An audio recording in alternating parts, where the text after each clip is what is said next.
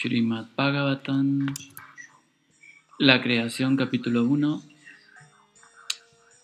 texto número 3.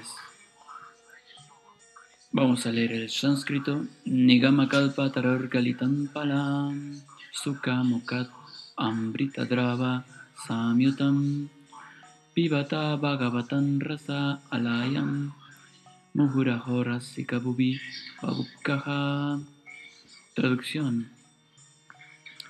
Hombres pensadores y expertos saborean el Srimad Bhagavatam, el fruto maduro de las escrituras védicas, las cuales son como un árbol de los deseos, puesto que ese fruto ha emanado de los labios de Sri Sukadeva Goswami, se ha vuelto aún más sabroso, si bien todos, incluso las almas liberadas, consideraban que su nectario jugo ya era apetitoso significado por Srila Prabhupada. En los dos slokas anteriores se ha demostrado definitivamente que, en virtud de sus cualidades trascendentales, el Srimad Bhagavatam es la obra sublime que supera todas las demás escrituras védicas. Además, es trascendental a todas las actividades y conocimientos mundanos. En este sloka se declara que el Srimad Bhagavatam no es tan solo una obra literaria superior, sino que también es el fruto maduro de todas las escrituras védicas. En otras palabras, es la crema de todo el conocimiento védico. Considerando todo esto, es definitivamente esencial el oír paciente y sumisamente. Con gran respeto y atención, uno debe recibir el mensaje y las lecciones que imparte el Srimad Bhagavatam. Se dice que los Vedas se asemeja al árbol de los deseos, porque contienen todas las cosas que el hombre puede conocer. Ellos tratan de las necesidades mundanas, así como también de la comprensión espiritual.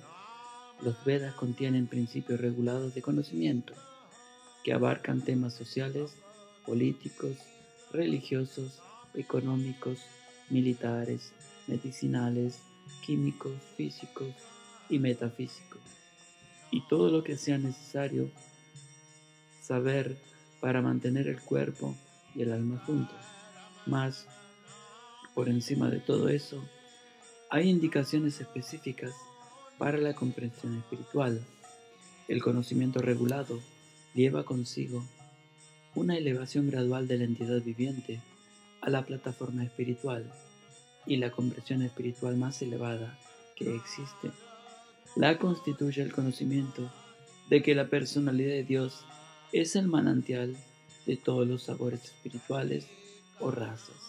Toda entidad viviente, desde Brahma, el ser viviente primogénito dentro del mundo material, hasta la insignificante hormiga, desea disfrutar de algún tipo de sabor que las percepciones de los sentidos proporcionen. Esos placeres sensuales se denominan técnicamente raza Dichas razas son de diferentes variedades. En las escrituras reveladas se enumeran las siguientes 12 variedades de razas. 1. Raudra, ira. 2. Adbuta, asombro. 3. Stringrara, amor conyugal. 4. Hasya, comedia. 5. Vira, caballerosidad. 6. Daya, misericordia. 7. Servidumbre. 8. Sakya, fraternidad. 9. Vanayaka, horror. 10. Vivatsa, conmoción. 11. Shanta, neutralidad. Y 12. Vatsalya, paternidad. La suma de todo eso razas se denominan afecto o amor. Esos signos de amor se manifiestan principalmente mediante la adoración, el servicio, la amistad, el afecto paternal y el amor conyugal. Y cuando estos cinco se hallan ausentes, el amor está presente indirectamente en la ira, el asombro, la comedia, la caballerosidad, el temor, la conmoción, etc. Por ejemplo, cuando un hombre está enamorado de una mujer, El rasa se denomina amor conyugal, pero cuando esos amoríos son perturbados, puede haber asombro, ira, conmoción o incluso horror. A veces los amoríos entre dos personas culminan en horribles asesinatos. Esos razas se exhiben entre hombre y mujer, y entre animal y animal. No hay posibilidad de un intercambio de raza entre un hombre y un animal, o entre un hombre y alguna otra especie de ser viviente del mundo material. Las razas se intercambian entre miembros de una misma especie, pero en lo que respecta a las almas espirituales, Elias y el Señor Supremo son uno cualitativamente. Por lo tanto, los razas se intercambian originalmente entre el ser viviente espiritual y el todo espiritual, la suprema personalidad de Dios. El intercambio espiritual o raza se exhibe a plenitud en la existencia espiritual entre los seres vivientes y el Señor Supremo. Por consiguiente, a la suprema personalidad de Dios se le describen los Shruti mantras o himnos védicos como el manantial de todas las razas. El ser viviente es realmente feliz cuando se asocia con el Señor Supremo e intercambia con el Señor el raza que por constitución posee.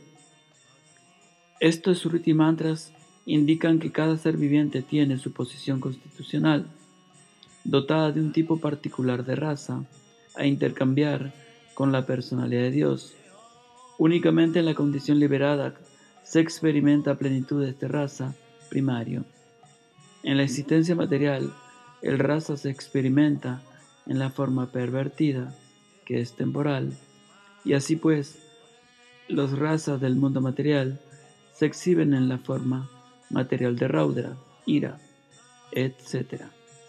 Por consiguiente, aquel que logra tener pleno conocimiento de estas diferentes razas, que son los principios básicos de las actividades, puede entender las falsas representaciones que de las razas originales se reflejan en el mundo material. El erudito entendido busca disfrutar del verdadero raza en la forma espiritual. Al comienzo, desea volverse uno con el Supremo, así que sin tener conocimiento de las diferentes razas, los trascendentalistas poco inteligentes no pueden ir más allá de esta concepción de volverse uno con el espíritu total. En este sloka se afirma de forma definitiva que el raza espiritual que se saborea incluso en la etapa liberada puede experimentarse en la literatura del Srimad Bhagavatam, por ser este el fruto maduro de todo conocimiento védico. Por el hecho de oír sumisamente la exposición de esta trascendental obra literaria, uno puede obtener el placer completo que más anhela, pero uno debe ser muy cuidadoso y oír el mensaje de labios de la fuente correcta el Srimad Bhagavatam se recibe precisamente de la fuente correcta. Fue traído del mundo espiritual por Narada Muni, quien se lo dio a su discípulo Sri Vyasadeva. Este a su vez le entregó el mensaje a su hijo, Srila Sukadeva Goswami, y Srila Sukadeva Goswami le entregó el mensaje a Maharaj Parikshit, justo siete días antes de la muerte del rey. Srila Sukadeva Goswami era un alma liberada desde su mismo nacimiento. Él estaba liberado aún en el vientre de su madre y después de su nacimiento nunca se sometió a ninguna clase de entrenamiento espiritual. Al nacer, nadie está capacitado ni en sentido mundano ni en sentido espiritual, pero Srila Sukadeva Goswami, por, por ser un alma perfectamente liberada, no tuvo que someterse a un proceso evolutivo en pos de la comprensión espiritual.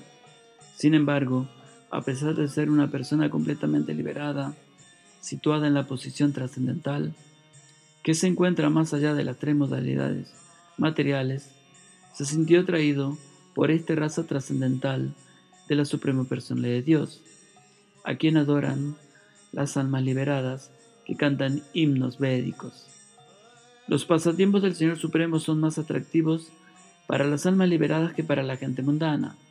Por fuerza, él no puede ser impersonal, porque solo con una persona es posible mantener una raza trascendental. En el Srimad Bhagavatam se narran los pasatiempos trascendentales del Señor y la narración la realiza sistemáticamente Srila Sukadeva Goswami. Por eso, el tema le resulta atrayente a toda clase de personas, incluso aquellas que buscan la liberación y a las que buscan volverse uno con el Todo Supremo. En sánscrito, al oro se le conoce también como suka. Cuando una fruta madura es mordida por los rojos picos de esta aves, su dulce sabor se realza.